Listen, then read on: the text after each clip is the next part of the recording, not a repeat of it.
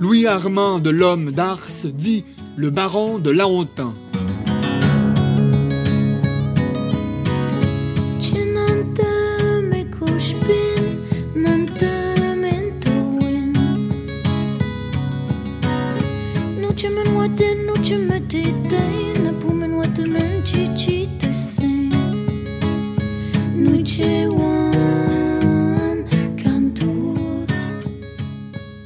Dialogue ou entretien entre un sauvage et le baron de Laontin.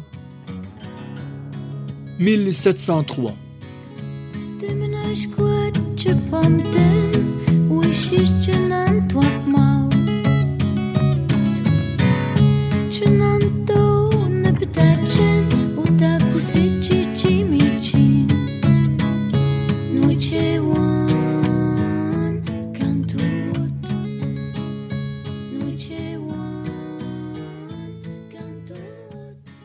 De la religion. Laontin. C'est avec beaucoup de plaisir, mon cher Adario, que je veux raisonner avec toi de la plus importante affaire qui soit au monde, puisqu'il s'agit de te découvrir les grandes vérités du christianisme. Adario.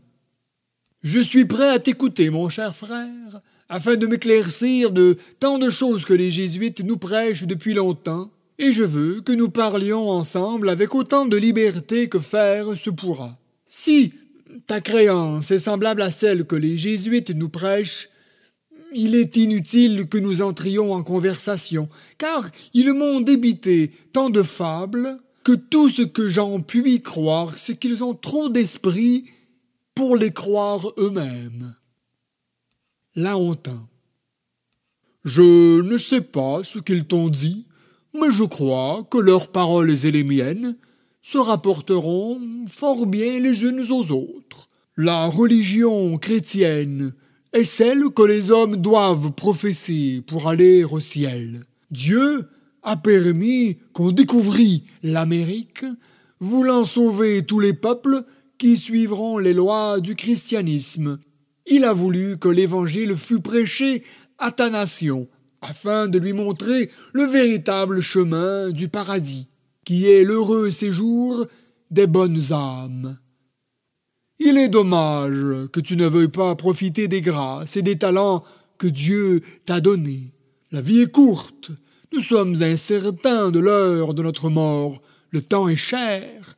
Éclaircis-toi donc des grandes vérités du christianisme, afin de l'embrasser au plus vite, en regrettant les jours que tu as passés dans l'ignorance sans culte, sans religion et sans la connaissance du vrai Dieu. Adario. Comment? Sans connaissance du vrai Dieu. Est-ce que tu rêves? Quoi? Tu nous crois sans religion? Après avoir demeuré tant de temps avec nous 1. Ne sais-tu pas que nous reconnaissons un créateur de l'univers sous le nom du grand esprit ou du maître de la vie, que nous croyons être dans tout ce qui n'a point de borne? 2. Que nous confessons l'immortalité de l'âme 3 que le grand esprit nous a pourvu d'une raison capable de discerner le bien d'avec le mal, comme le ciel d'avec la terre, afin que nous suivions exactement les véritables règles de la justice et de la sagesse. 4. Que la tranquillité d'âme plaît au grand maître de la vie, qu'au contraire, le trouble de l'esprit lui est en horreur, parce que les hommes en deviennent méchants. Que la vie est un songe et la mort un réveil, après lequel l'âme voit et connaît la nature et la qualité des choses visibles et invisibles. 6. Que la portée de notre esprit, ne pouvant s'étendre un pouce au-dessus de la superficie de la terre, Nous ne devons pas la gâter ni la corrompre en essayant de pénétrer les choses invisibles et improbables. Voilà, mon cher frère, quelle est notre créance et ce que nous suivons exactement? Nous croyons aussi d'aller dans le pays des âmes après notre mort, mais nous ne soupçonnons pas, comme vous, qu'il faut nécessairement qu'il y ait des séjours et bons et mauvais après la vie, pour les bonnes ou les mauvaises âmes, puisque nous ne savons pas si ce que nous croyons être un mal, selon les hommes, l'est aussi selon Dieu. Si votre religion est différente de la nôtre, cela ne veut pas dire que nous n'en ayons point du tout.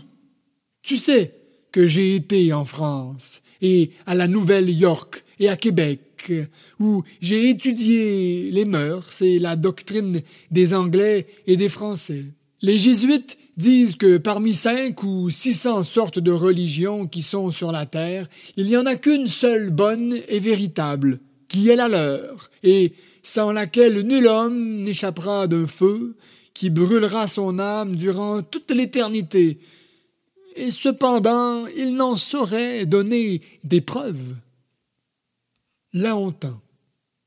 Ils ont bien raison, Adario, de dire qu'il y en a de mauvaises, car, sans aller plus loin, ils n'ont qu'à parler de la tienne. Celui qui ne connaît point les vérités de la religion chrétienne n'en saurait avoir. Tout ce que tu viens de me dire sont des rêveries effroyables. Le pays des âmes dont tu parles n'est qu'un pays de chasse chimérique au lieu que nos saintes écritures nous parlent d'un paradis situé au-dessus des étoiles les plus éloignées, où Dieu séjourne actuellement, environné de gloire au milieu des âmes de tous les fidèles chrétiens.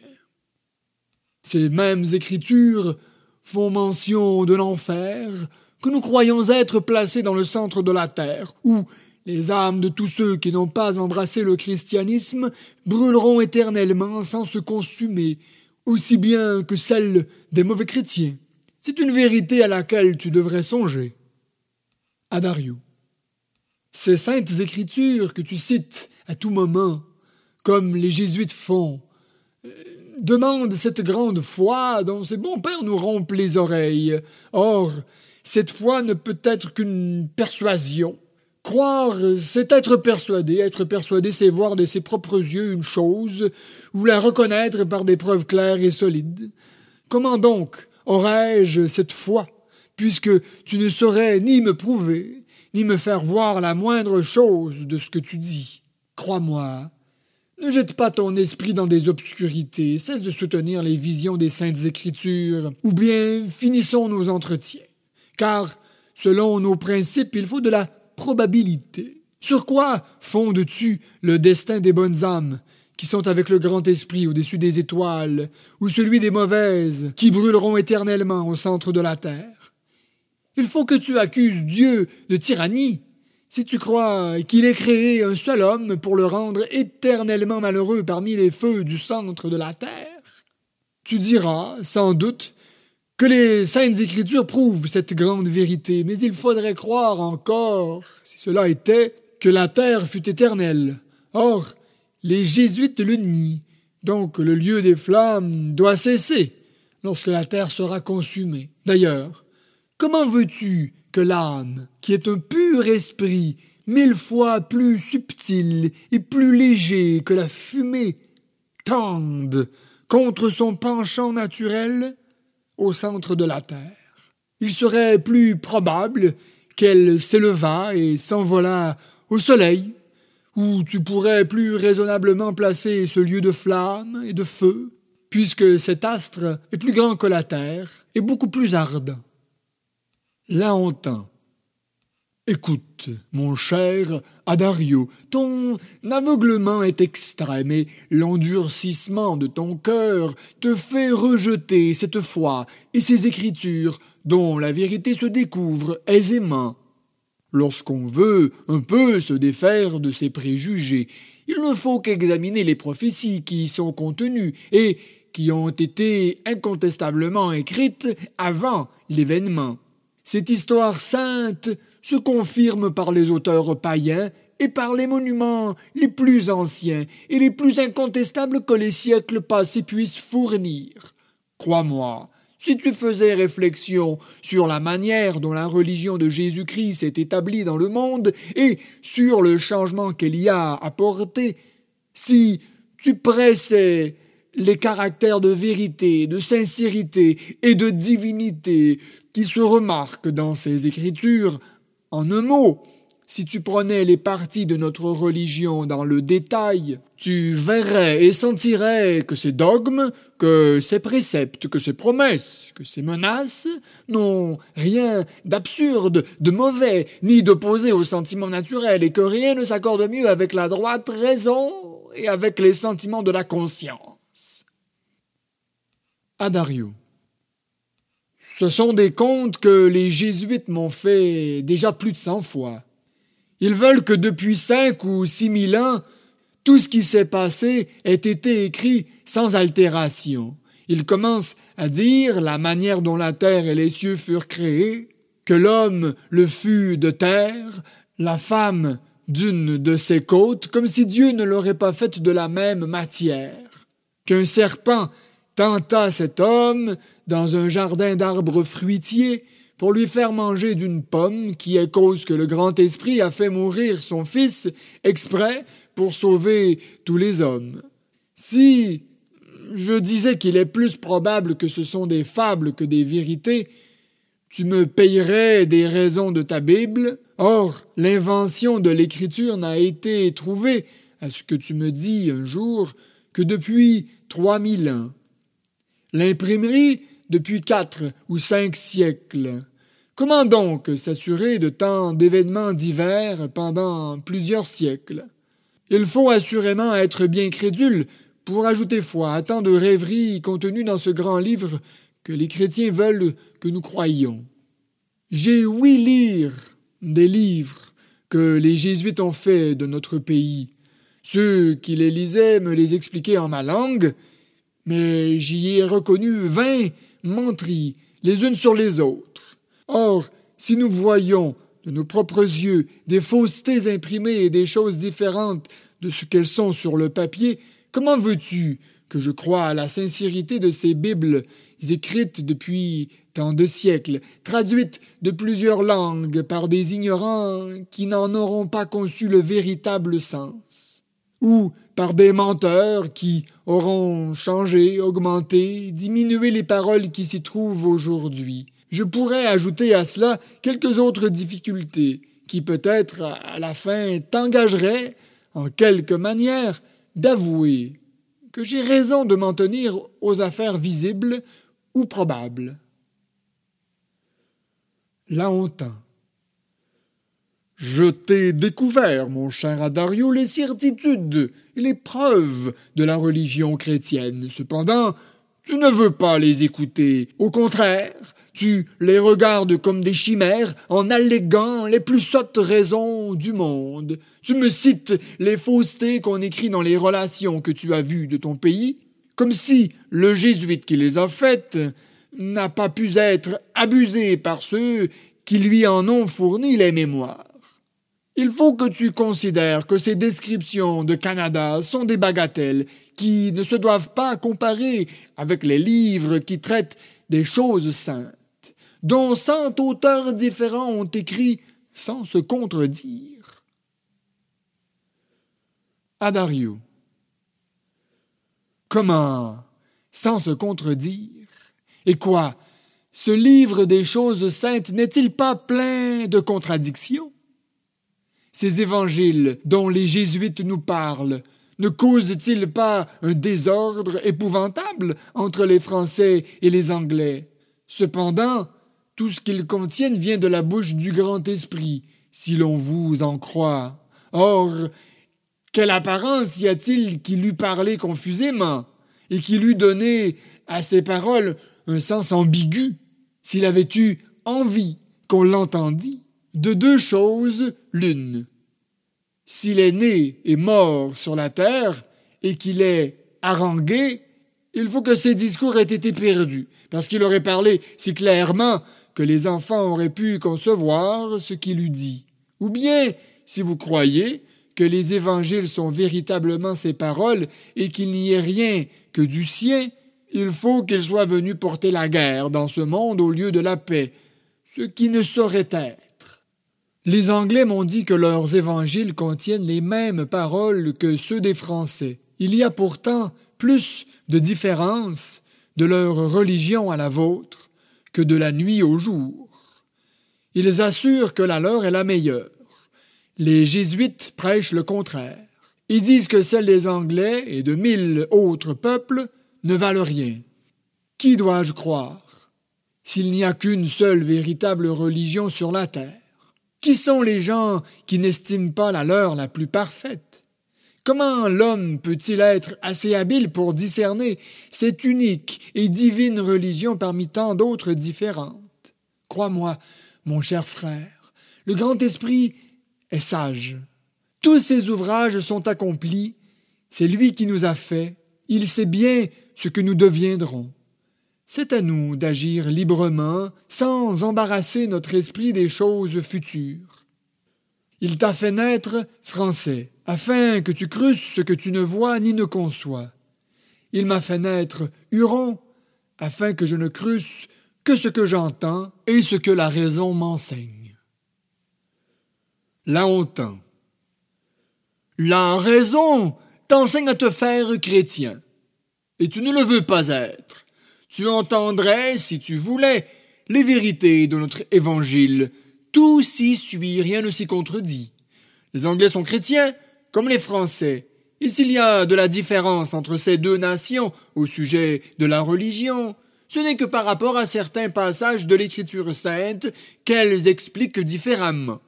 Le premier et principal point qui cause tant de disputes est que les Français croient que le Fils de Dieu ayant dit que son corps était dans un morceau de pain, il faut croire que cela est vrai, puisqu'il ne saurait mentir.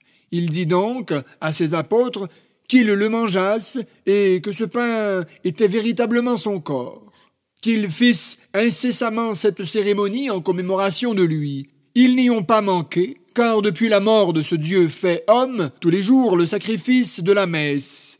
Parmi les, parmi les Français, qui ne doutent point de la présence réelle du Fils de Dieu dans ce morceau de pain. Or, les Anglais prétendent qu'étant au ciel, il ne saurait être corporellement sur la terre, que les autres paroles qu'il a dites ensuite, et dont la discussion serait trop étendue pour toi, les persuadent que ce Dieu n'est que spirituellement dans ce pain, voilà toute la différence qu'il y a d'eux à nous, car pour les autres points ce sont des vétilles dont nous nous accorderions facilement. Adario. Tu vois donc bien qu'il y a de la contradiction ou de l'obscurité dans les paroles du Fils du Grand Esprit, puisque les Anglais et vous autres ont disputé le sens avec tant de chaleur et d'animosité, et que c'est le principal motif de la haine qu'on remarque entre vos deux nations. Mais ce n'est pas ce que je veux dire. Écoute, mon frère. Il faut que les uns et les autres soient fous de croire l'incarnation d'un Dieu, voyant l'ambiguïté de ces discours dont votre évangile fait mention. Il y a cinquante choses équivoques qui sont trop grossières pour être sorties de la bouche d'un être aussi parfait. Les jésuites nous assurent que ce Fils du Grand Esprit a dit qu'il veut véritablement que tous les hommes soient sauvés. Or, s'il le veut, il faut que cela soit. Cependant, ils ne le sont pas tous, puisqu'il a dit que beaucoup étaient appelés et peu élus. C'est une contradiction. Ces pères répondent que Dieu ne veut sauver les hommes qu'à condition qu'ils le veuillent eux-mêmes. Cependant, Dieu n'a pas ajouté cette clause parce qu'il n'aurait pas alors parlé en maître. Mais enfin les jésuites veulent pénétrer dans les secrets de Dieu et prétendre ce qu'il n'a pas prétendu lui-même puisqu'il n'a pas établi cette condition.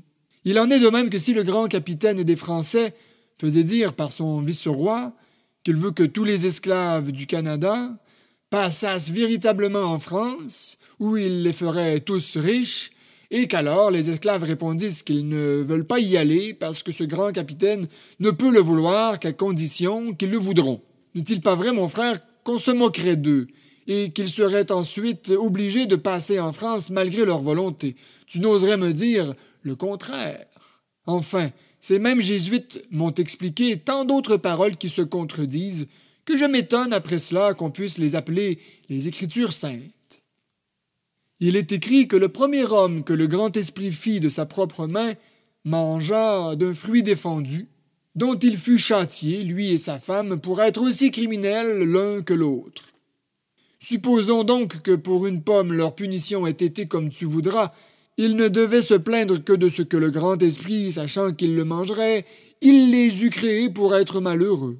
Venons à leurs enfants, qui, selon les jésuites, sont enveloppés dans cette déroute. Est-ce qu'ils sont coupables de la gourmandise de leur père et de leur mère? Est-ce que si un homme tue un de vos rois, on punirait aussi toute sa génération, père, mère, oncle, cousin, sœur, frère, et tous les autres parents? Supposons donc que le grand esprit, en créant cet homme, ne sut pas ce qu'il devait faire après sa création, ce qui ne peut être. Supposons encore que toute sa postérité soit complice de son crime, ce qui serait injuste. Ce grand esprit n'est-il pas, selon vos écritures, si miséricordieux et si clément que sa bonté pour tout le genre humain ne peut se concevoir? N'est-il pas aussi grand et si puissant que si tous les esprits des hommes qui sont, qui ont été et qui seront étaient rassemblés en un seul, il lui serait impossible de comprendre la moindre partie de sa toute-puissance. Or, s'il est si bon et si miséricordieux, ne pouvait-il pas pardonner, lui et tous les descendants d'une seule parole? Et s'il était si puissant et si grand, quelle apparence y a-t-il qu'un être si incompréhensible se fit homme, vécut en misérable et mourut en infâme, pour expier le péché d'une vile créature, autant ou plus au-dessous de lui qu'une mouche est au-dessous du soleil et des étoiles. Où est donc cette puissance infinie?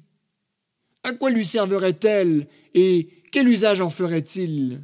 Pour moi, je soutiens que c'est douter de l'étendue incompréhensible de sa toute-puissance et avoir une présomption extravagante de soi-même, de croire un avilissement de cette nature. Laontin. Ne vois-tu pas, mon cher Adario, que le grand esprit, étant si puissant et tel que nous l'avons dit, le péché de notre premier père était par conséquent si énorme et si grand qu'on le puisse dépeindre. Par exemple, si j'offensais un de mes soldats, ce ne serait rien, mais si je faisais un outrage au roi, mon offense serait achevée et en même temps impardonnable. Or, Adam, outrageant le roi des rois, nous sommes ses complices puisque nous sommes une partie de son âme et par conséquent il fallait à Dieu une satisfaction telle que la mort de son propre fils. Il est bien vrai qu'il nous aurait pu pardonner d'une seule parole, mais des raisons que j'aurais de la peine à te faire comprendre, il a bien voulu vivre et mourir pour tout le genre humain. J'avoue qu'il est miséricordieux et qu'il eût pu absoudre Adam le jour même, car sa miséricorde est le fondement de toute l'espérance du salut. Mais s'il n'eût pas pris à cœur le crime de sa désobéissance, sa défense n'eût été qu'un jeu. Il faudrait qu'il n'eût pas parlé sérieusement, et sur ce pied-là, tout le monde serait en droit de faire tout le mal qu'il voudrait. Adario. Jusqu'à présent, tu ne prouves rien. Et plus j'examine cette prétendue incarnation et moins j'y trouve de vraisemblance. Quoi? Ce grand et incompréhensible être et créateur des terres, des mers et du vaste firmament aurait pu s'avilir à demeurer neuf mois prisonnier dans les entrailles d'une femme, à s'exposer à la misérable vie de ses camarades pêcheurs, qui ont écrit vos livres d'évangile, à être battu fouetté et crucifié comme un malheureux, c'est ce que mon esprit ne peut s'imaginer. Il est écrit qu'il est venu tout exprès sur la terre pour y mourir, et cependant il a craint la mort. Voilà une contradiction en deux manières. Un. S'il avait le dessein de naître pour mourir, il ne devait pas craindre la mort. Car pourquoi la craint-on? C'est parce qu'on n'est pas bien assuré de ce qu'on deviendra en perdant la vie. Or il n'ignorait pas le lieu où il devait aller, donc il ne devait pas être si effrayé. Tu sais bien que nous et nos femmes, nous nous empoisonnons le plus souvent pour nous aller tenir compagnie dans le pays des morts, lorsque l'un ou l'autre meurt. Tu vois donc bien que la perte de la vie ne nous effarouche pas, quoique nous ne soyons pas bien certains de la route que nos âmes prennent. Après cela, que me répondras-tu? 2. Le Fils du Grand Esprit avait autant de pouvoir que son Père. Il n'avait que faire de le prier, de lui sauver la vie, puisqu'il pouvait lui-même se garantir de la mort, et qu'en priant son Père, il se priait soi-même. Pour moi, mon cher frère, je ne conçois rien de tout ce que tu veux que je conçoive. Honte. Tu avais bien raison de me dire tout à l'heure que la portée de ton esprit ne s'étend pas un pouce au-dessus de la superficie de la terre. Tes raisonnements le prouvent assez. Après cela, je ne m'étonne pas si les jésuites ont tant de peine à te prêcher et à te faire entendre les saintes vérités. Je suis fou de raisonner avec un sauvage qui n'est pas capable de distinguer une supposition chimérique d'un principe assuré, ni une conséquence bien tirée d'une fausse. Comme, par exemple, lorsque tu as dit que Dieu voulait sauver tous les hommes et que pourtant il en aurait peu de sauvés. Tu as trouvé de la contradiction à cela, cependant il n'y en a point. Car il veut sauver tous les hommes qui le voudront eux-mêmes en suivant sa loi et ses préceptes, ceux qui croiront son incarnation, la vérité des évangiles, la récompense des bons, le châtiment des méchants et l'éternité. Mais, comme il se trouvera peu de ces gens-là, tous les autres iront brûler éternellement dans ce lieu de feu et de flammes dont tu te moques. Prends garde de n'être pas du nombre de ces derniers, j'en serais fâché, parce que je suis ton ami. Alors, tu ne diras pas que l'Évangile est plein de contradictions et de chimères, tu ne demanderas plus de preuves grossières de toutes les vérités que je t'ai dit. Tu te repentiras bien d'avoir traité nos évangélistes d'imbéciles conteurs de fables, mais il n'en sera plus temps. Songe à tout ceci, et ne sois pas si obstiné, car en vérité, si tu ne te rends aux raisons incontestables que je te donne sur nos mystères, je ne parlerai de ma vie avec toi. Adario. Ah, mon frère, ne te fâche pas. Je ne prétends pas t'offenser en t'opposant les miennes. Je ne t'empêche pas de croire tes évangiles. Je te prie seulement de me permettre que je puisse douter de tout ce que tu viens de m'expliquer.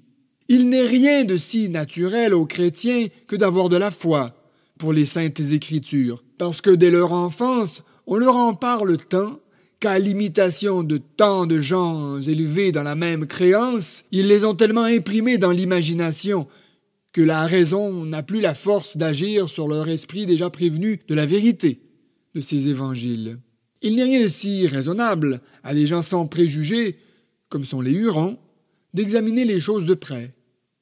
Or, après avoir fait bien des réflexions depuis dix années, sur ce que les jésuites nous disent de la vie et de la mort du Fils du Grand Esprit, tous mes Hurons te donneront vingt raisons qui prouveront le contraire. Pour moi, j'ai toujours soutenu que s'il était possible qu'il eût eu la bassesse de descendre sur terre, il se serait manifesté à tous les peuples qui l'habitent.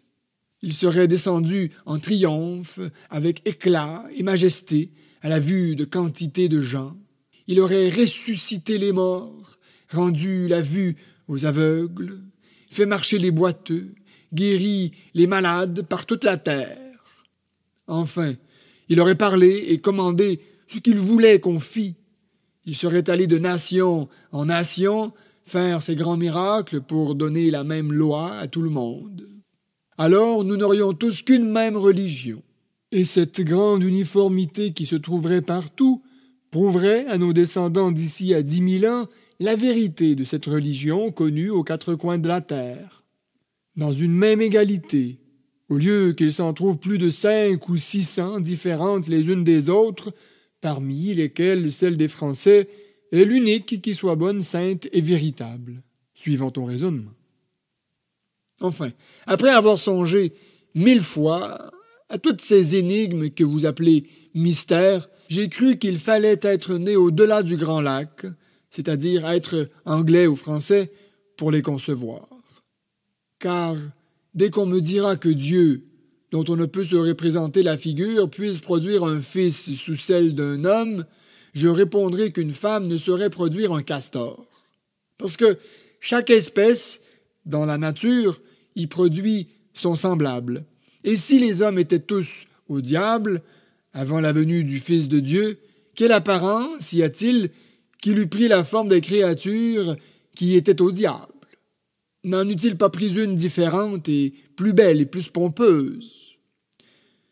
Cela se pouvait, d'autant mieux que la troisième personne de cette Trinité, si incompatible avec l'unité, a pris la forme d'une colombe. Longtemps. Tu viens de faire un système sauvage par une profusion de chimères qui ne signifient rien.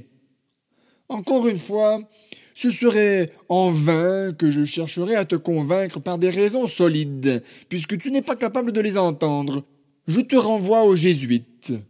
Cependant, je te veux faire concevoir une chose fort aisée et qui est de la sphère de ton génie. C'est qu'il ne suffit pas de croire pour aller chez le grand esprit.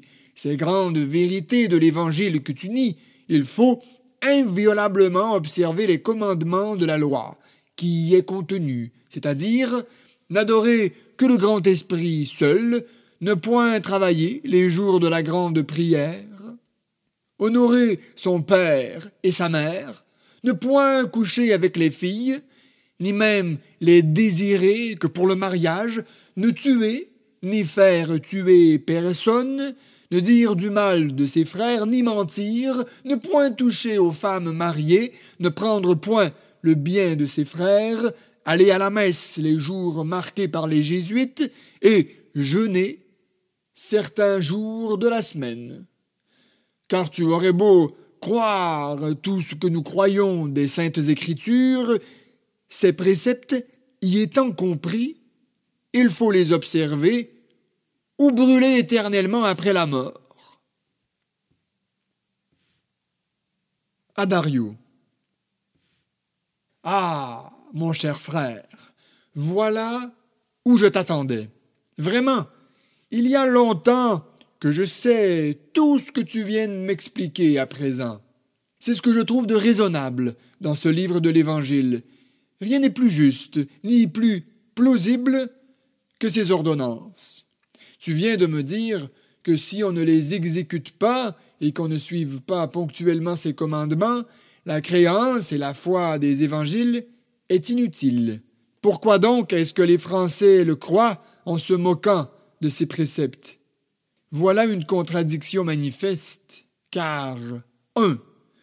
À l'égard de l'adoration du Grand Esprit, je n'en connais aucune marque dans vos actions, et cette adoration ne consiste qu'en paroles pour nous tromper. Par exemple, ne vois-je pas tous les jours que les marchands disent en trafiquant nos castors Mes marchandises me coûtent tant, aussi vrai que j'adore Dieu. Je perds tant avec toi vrai comme Dieu est au ciel. Mais je ne vois pas qu'ils lui fassent des sacrifices des meilleures marchandises qu'ils ont, comme nous faisons lorsque nous les avons achetées d'eux, et que nous les brûlons en leur présence. 2. Pour le travail des jours de la grande prière, je ne conçois pas que vous fassiez de la différence de ceux-là aux autres.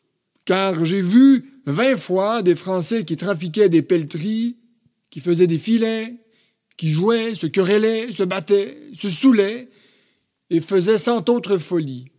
3. Pour la vénération de vos pères.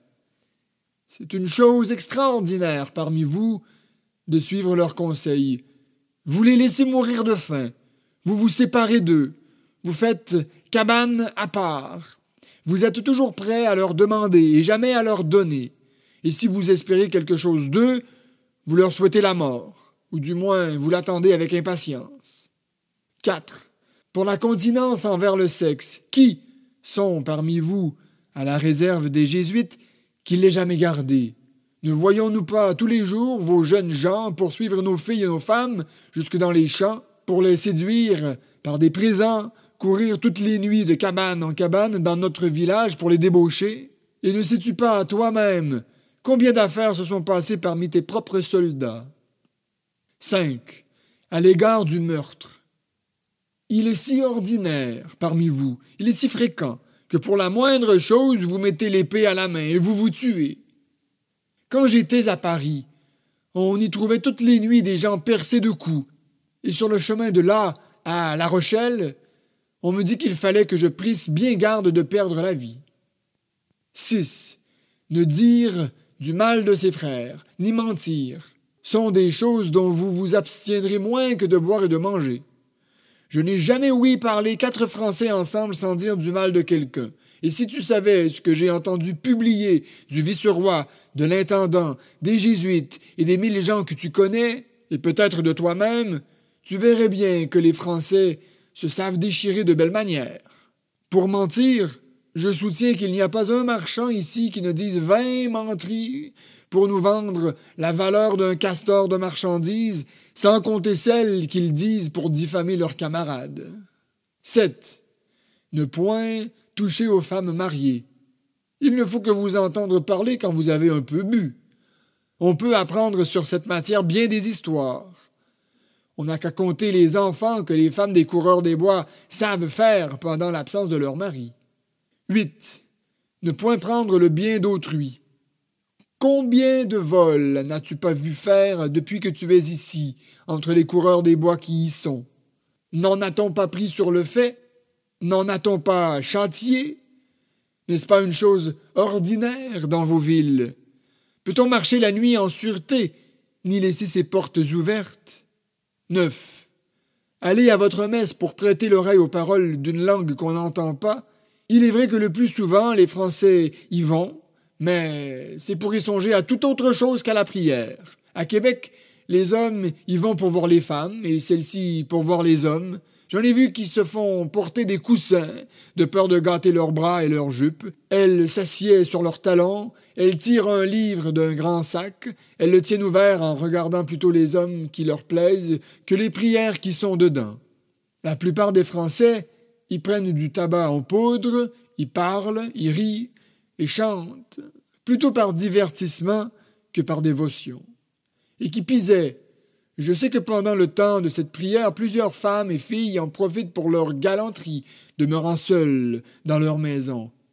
À l'égard de votre jeûne, il est plaisant. Vous mangez de toutes sortes de poissons à crever, des œufs et mille autres choses, et vous appelez cela jeûner. Enfin, mon cher frère, vous autres Français prétendez, tous tant que vous êtes, avoir de la foi, et vous êtes des incrédules. Vous voulez passer pour sages, et vous êtes fous. Vous vous croyez des gens d'esprit, et vous êtes de présomptueux ignorants. Là on Cette conclusion, mon cher ami, est un peu Huron, en décidant de tous les Français en général. Si cela était, aucun d'eux n'irait en paradis. Or, nous savons qu'il y a des millions de bienheureux que nous appelons des saints, et dont tu vois les images dans nos églises. Il est bien vrai que peu de Français ont cette véritable foi, qui est l'unique principe de la piété. Plusieurs font profession de croire les vérités de notre religion, mais cette créance n'est ni assez forte ni assez vive en eux. J'avoue que la plupart, connaissant les vérités divines et faisant profession de les croire, agissent tout au contraire de ce que la foi et la religion ordonnent. Je ne saurais nier la contradiction que tu as remarquée, mais il faut considérer que les hommes pêchent quelquefois contre les lumières de leur conscience, et qu'il y a des gens bien instruits qui vivent mal. Cela peut arriver ou par le défaut d'attention, ou par la force de leur passion, par leurs attachements aux intérêts temporels. L'homme corrompu comme il est est emporté vers le mal par tant d'endroits et par un penchant si fort qu'à moins de nécessité absolue, il est difficile qu'il y renonce. Adario. Quand tu parles de l'homme, dis l'homme français, car tu sais bien que ces passions, cet intérêt et cette corruption dont tu parles ne sont pas connus chez nous. Or, ce n'est pas là ce que je veux dire. Écoute, mon frère, j'ai parlé très souvent à des Français sur tous les vices qui règnent parmi eux. Et quand je leur ai fait voir qu'ils n'observaient nullement les lois de leur religion, ils m'ont avoué qu'il était vrai, qu'ils le voyaient, qu'ils le connaissaient parfaitement bien, mais qu'il leur était impossible de les observer. Je leur ai demandé s'ils ne croyaient pas que leurs âmes brûleraient éternellement. Ils m'ont répondu que la miséricorde de Dieu est si grande que quiconque a de la confiance en sa bonté sera pardonné, que l'Évangile est une alliance de grâce, dans laquelle Dieu s'accommode à l'état et à la faiblesse de l'homme, qui est tenté par tant d'être violent si fréquemment qu'il est obligé de succomber, et qu'enfin ce monde, étant le lieu de la corruption, il n'y aura de la pureté dans l'homme corrompu, si ce n'est dans le pays de Dieu. Voilà une morale moins rigide que celle des jésuites, lesquels nous envoient en enfer pour une bagatelle. Ces Français ont raison de dire qu'il est impossible d'observer cette loi pendant que le tien et le mien subsistera parmi vous. C'est un fait aisé à prouver par l'exemple de tous les sauvages de Canada, puisque malgré leur pauvreté, ils sont plus riches que vous à qui le mien et le tien fait commettre toutes sortes de crimes. L'entend. J'avoue, mon cher frère, que tu as raison, et je ne saurais me lasser d'admirer l'innocence de tous les peuples sauvages. C'est ce qui fait que je souhaiterais de tout mon cœur qu'ils connussent la sainteté de nos Écritures, c'est-à-dire cet évangile dont nous avons tant parlé. Il ne leur manquerait autre chose que cela pour rendre leurs âmes éternellement bienheureuses. Vous vivez tous si moralement bien que vous n'auriez qu'une seule difficulté à surmonter pour aller en paradis. C'est la fornication parmi les gens libres de l'un et de l'autre sexe, et la liberté qu'ont les hommes et les femmes de rompre leur mariage pour changer réciproquement et s'accommoder au choix de nouvelles personnes car le grand esprit a dit que la mort ou l'adultère pouvaient seuls rompre ce lien indissoluble.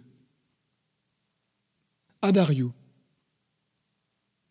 Nous parlerons une autre fois de ce grand obstacle que tu trouves à notre salut avec plus d'attention. Cependant, je me contenterai de te donner une seule raison sur l'un de ces deux points c'est de la liberté des filles et des garçons.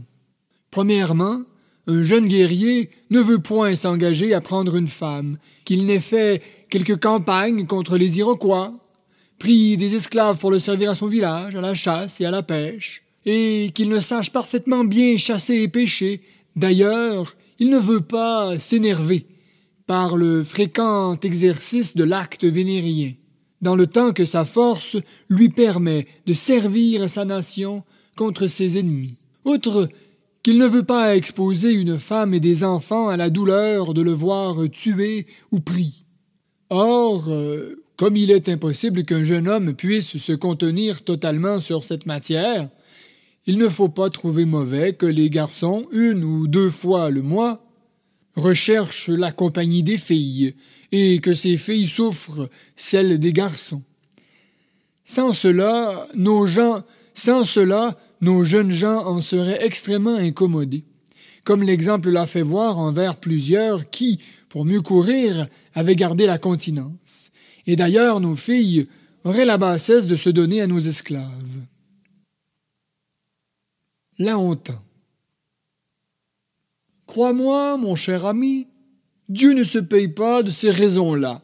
Il veut qu'on se marie ou qu'on n'ait aucun commerce avec le sexe.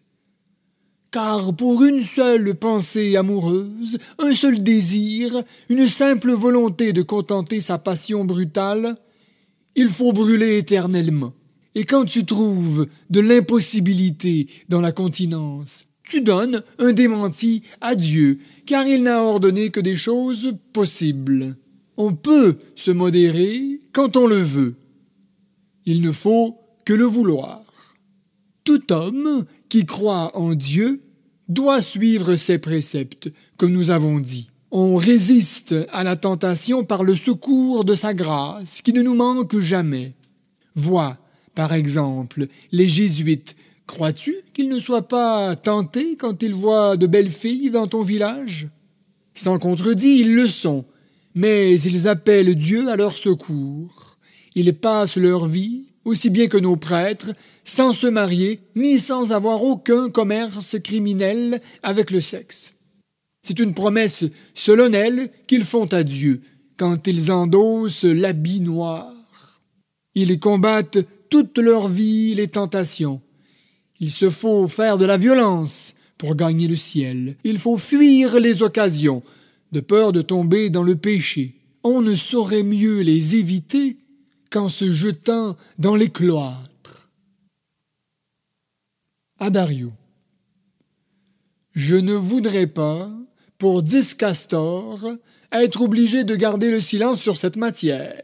Premièrement, ces gens-là font un crime en jurant la continence, car Dieu, ayant créé autant d'hommes que de femmes, il a voulu que les uns et les autres travaillassent à la propagation du genre humain. Toutes choses multiplient dans la nature, les bois, les plantes, les oiseaux, les animaux et les insectes. C'est une leçon qu'il nous donne tous les ans.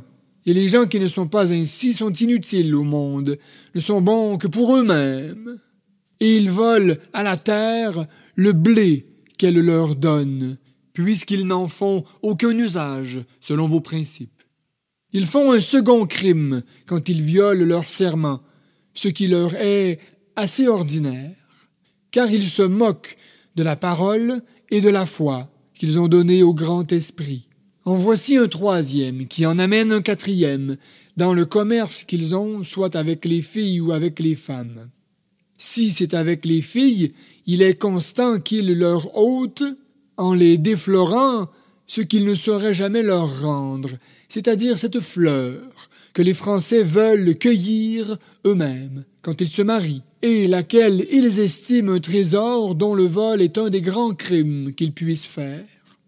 En voilà déjà un, et l'autre est que pour les garantir de la grossesse, ils prennent des précautions abominables en faisant l'ouvrage à demi. Note le coït interrompu. Si c'est avec les femmes, ils sont responsables de l'adultère et du mauvais ménage qu'ils font avec leurs maris. Et de plus, les enfants qui en proviennent sont des voleurs qui vivent aux dépens de leurs demi-frères. Le cinquième crime qu'ils commettent consiste dans les voies illégitimes et profanes dont ils se servent pour assouvir leur passion brutale. Car comme ce sont eux qui prêchent votre évangile, ils leur font entendre en particulier une explication bien différente de celle qu'ils débitent en public, sans quoi ils ne pourraient pas autoriser leur libertinage, qui passe pour crime selon vous autres. Tu vois bien que je parle juste, et que j'ai vu en France ces bons prêtres noirs ne pas cacher leur visage avec leur chapeau quand ils voient les femmes. Encore une fois, mon cher frère, il est impossible de se passer d'elles à un certain âge, encore moins de n'y pas penser. Toute cette résistance, ces efforts dont tu parles sont des contes à dormir debout. De même, cette occasion que tu prétends qu'on évite en s'enfermant dans le couvent, pourquoi souffre-t-on que les jeunes prêtres ou moines confessent des filles et des femmes? Est-ce fuir les occasions? N'est-ce pas plutôt les chercher?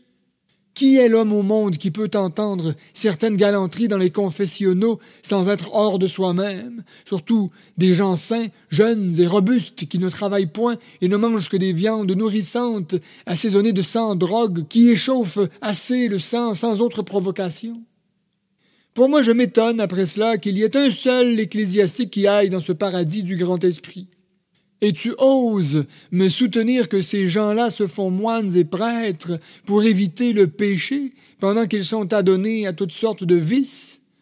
Je sais, par d'habiles Français, que ceux d'entre vous qui se font prêtres ou moines ne songent qu'à vivre à leur aise, sans travail, sans inquiétude, de peur de mourir de faim ou d'aller à l'armée.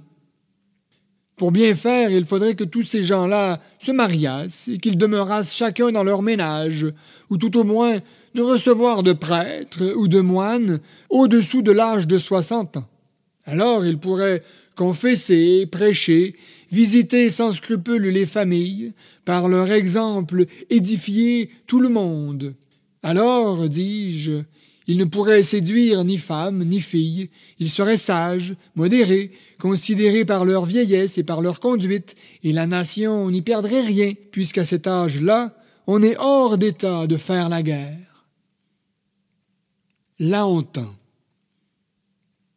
Je t'ai déjà dit une fois qu'il ne fallait pas comprendre tout le monde en des choses où très peu de gens ont part. Il est vrai qu'il y en peut avoir quelques-uns qui ne se font moines ou prêtres que pour subsister commodément, et qui, abandonnant les devoirs de leur ministère, se contentent d'en tirer les revenus. J'avoue qu'il y en a d'ivrognes, de violents et d'emportés dans leurs actions et dans leurs paroles, qu'ils s'en trouvent d'une avarice sordide et d'un attachement extrême à leur intérêt, d'orgueilleux, d'implacables dans leur haine, de paillards, de débauchés, de jureurs, d'hypocrites, d'ignorants, de mondains, de médisants, etc. Mais le nombre en est très petit, parce qu'on ne reçoit dans l'Église que des gens sages, dont on soit bien assuré. On les éprouve et on tâche de connaître le fond de leur âme avant que de les y admettre. Néanmoins, Quelques précautions qu'on prenne, il ne se peut faire qu'on y soit trompé quelquefois. C'est pourtant un malheur, car lorsque ces vices paraissent dans la conduite de ces gens-là, c'est assurément le plus grand des scandales. Dès Là, les paroles saintes se salissent dans leur bouche. Les lois de Dieu sont méprisées. Les choses divines ne sont plus respectées. Le ministère s'avilit. La religion en général tombe dans le mépris et le peuple n'étant plus retenu par le respect que l'on doit avoir pour la religion, se donne une entière licence. Mais il faut que tu saches que nous nous réglons plutôt par la doctrine que par l'exemple de ces indignes ecclésiastiques. Nous ne faisons pas comme vous autres, qui n'avez pas le discernement et la fermeté nécessaires pour savoir ainsi séparer la doctrine d'avec l'exemple. Et pour n'être pas ébranlé par les scandales que donnent ceux que tu as vus à Paris, dont la vie et la prédication ne s'accordent pas. Enfin, tout ce que j'ai à te dire, c'est que le pape recommandant expressément à nos évêques de ne conférer à aucun sujet indigne les ordres ecclésiastiques, ils prennent bien garde à ce qu'ils font, et ils tâchent en même temps de ramener à leur devoir ceux qui s'en écartent. Adario. C'est quelque chose d'étrange que depuis que nous parlons ensemble, tu ne me répondes que superficiellement sur toutes les objections que je t'ai faites. Je vois que tu cherches des détours et que tu t'éloignes toujours du sujet de mes questions. Mais à propos du pape, il faut que tu saches qu'un Anglais me disait un jour à la New York que c'était comme nous, un homme, mais un homme qui envoyait en enfer tous ceux qu'il excommuniait, qu'il faisait sortir d'un second lieu de flamme, que tu as oublié, tous ceux qu'il voulait, et qu'il ouvrait les portes du pays du grand esprit à qui bon lui semblait parce qu'il avait les clés de ce bon pays-là. Si cela est, tous ses amis devraient donc se tuer quand il meurt, pour se retrouver à l'ouverture des portes en sa compagnie. Et s'il a le pouvoir d'envoyer les âmes dans le feu éternel, il est dangereux d'être de ses ennemis. Ce même Anglais ajoutait que cette grande autorité ne s'étendait nullement sur la nation anglaise et qu'on se moquait de lui en Angleterre. Dis-moi, je te prie, s'il a dit la vérité. Longtemps. Il y aurait tant de choses à raconter sur cette question qu'il me faudrait quinze jours pour te les expliquer. Les jésuites te les distingueront mieux que moi. Néanmoins, je puis te dire en passant que l'anglais raillait en disant quelques vérités. Il avait raison de te persuader que les gens de sa religion ne demandent pas au pape le chemin du ciel, puisque cette foi vive dont nous avons tant parlé les y conduit en disant des injures à ce saint homme. Le Fils de Dieu veut les sauver tous par son sang et ses mérites. Or, s'il le veut, il faut que cela soit. Ainsi, tu vois bien qu'ils sont plus heureux que les Français dont ce Dieu exige de bonnes œuvres qu'ils ne font guère. Sur ce pied-là, nous allons en enfer, si nous contrevenons par nos méchantes actions au commandement de Dieu dont nous avons parlé, quoique nous ayons la même foi qu'eux. À l'égard du second lieu de flamme dont tu parles, et que nous appelons, et que nous appelons le purgatoire, ils sont exempts d'y penser, car ils aimeraient mieux vivre éternellement sur la terre sans jamais aller en paradis que de brûler des milliers d'années chemin faisant. Ils sont si délicats sur le point d'honneur qu'ils n'accepteraient jamais de présent au prix de quelques bastonnades. On ne fait pas, selon eux, une grâce à un homme lorsqu'on le maltraite en lui donnant de l'argent. C'est plutôt une injure. Mais les Français, qui sont moins scrupuleux que les Anglais, tiennent pour une grande faveur celle de brûler infiniment de siècles dans ce purgatoire, parce qu'ils connaissent mieux le prix du ciel. Or, comme le pape est leur créancier et qu'il leur demande la restitution de ses biens, ils n'ont garde de lui demander ses pardons, c'est-à-dire un passeport pour aller en paradis sans passer en purgatoire. Car il leur donnerait plutôt pour aller à cet enfer qu'ils prétendent n'avoir jamais été fait pour eux. Mais pour nous, Français, qui lui faisons une rente assez belle par la connaissance que nous avons de son pouvoir extrême et de péchés que nous commettons tous contre Dieu, il faut de nécessité que nous ayons recours aux indulgences de ce saint homme pour en obtenir un pardon qu'il a pouvoir de nous accorder. Est-elle parmi nous qui serait condamné à quarante mille ans de purgatoire avant que d'aller au ciel peut en être quitte pour une seule parole du pape Les jésuites comme je te l'ai dit, t'expliqueront à merveille le pouvoir du pape et l'état du purgatoire. Adario. La différence que je trouve entre votre créance et celle des Anglais embarrasse si fort mon esprit que plus je cherche à m'éclaircir et moins je trouve de lumière. Vous feriez mieux de dire, tous, tant que vous êtes, que le grand esprit a donné des lumières suffisantes à tous les hommes pour connaître ce qu'ils doivent croire et ce qu'ils doivent faire sans se tromper. Car j'ai ouï dire que parmi chacune de ces religions différentes, il s'y trouve un nombre de gens de diverses opinions, comme par exemple dans la vôtre, chaque ordre religieux soutient certains points différents des autres, et se conduit aussi diversement en ses instituts qu'en ses habits, cela me fait croire qu'en Europe, chacun se fait une religion à sa mode, différente de celle dont il fait profession extérieure. Pour moi, je crois que les hommes sont dans l'impuissance de connaître ce que le grand esprit demande d'eux. Et je ne puis m'empêcher de croire que ce grand esprit, étant aussi juste et aussi bon qu'il l'est, sa justice ait pu rendre le salut des hommes si difficile qu'ils seront tous damnés hors de votre religion, et que même peu de ceux qui la professent iront dans ce grand paradis. Crois-moi, les affaires de l'autre monde sont bien différentes de celles-ci. Peu de gens savent ce qui s'y passe. Ce que nous savons, c'est que nous autres, Hurons, ne sommes pas les auteurs de notre création, que le grand esprit nous a fait honnêtes gens, en vous faisant des scélérats qu'il envoie sur nos terres pour corriger vos défauts et suivre notre exemple. Ainsi, mon frère, crois tout ce que tu voudras, et tant de fois qu'il te plaira, tu n'iras jamais dans le bon pays des âmes si tu ne te fais Huron. L'innocence de notre vie, l'amour que nous avons pour nos frères, la tranquillité d'âme dont nous jouissons par le mépris de l'intérêt sont trois choses que le grand esprit exige de tous les hommes en général.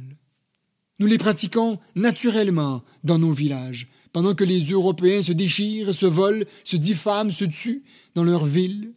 Eux qui, voulant aller au pays des âmes, ne songent jamais à leur Créateur, que lorsqu'ils en parlent avec les Hurons. Adieu, mon cher frère, il se fait tard, je me retire dans ma cabane, pour songer à tout ce que tu m'as dit, afin que je m'en souvienne demain, lorsque nous raisonnerons avec le jésuite.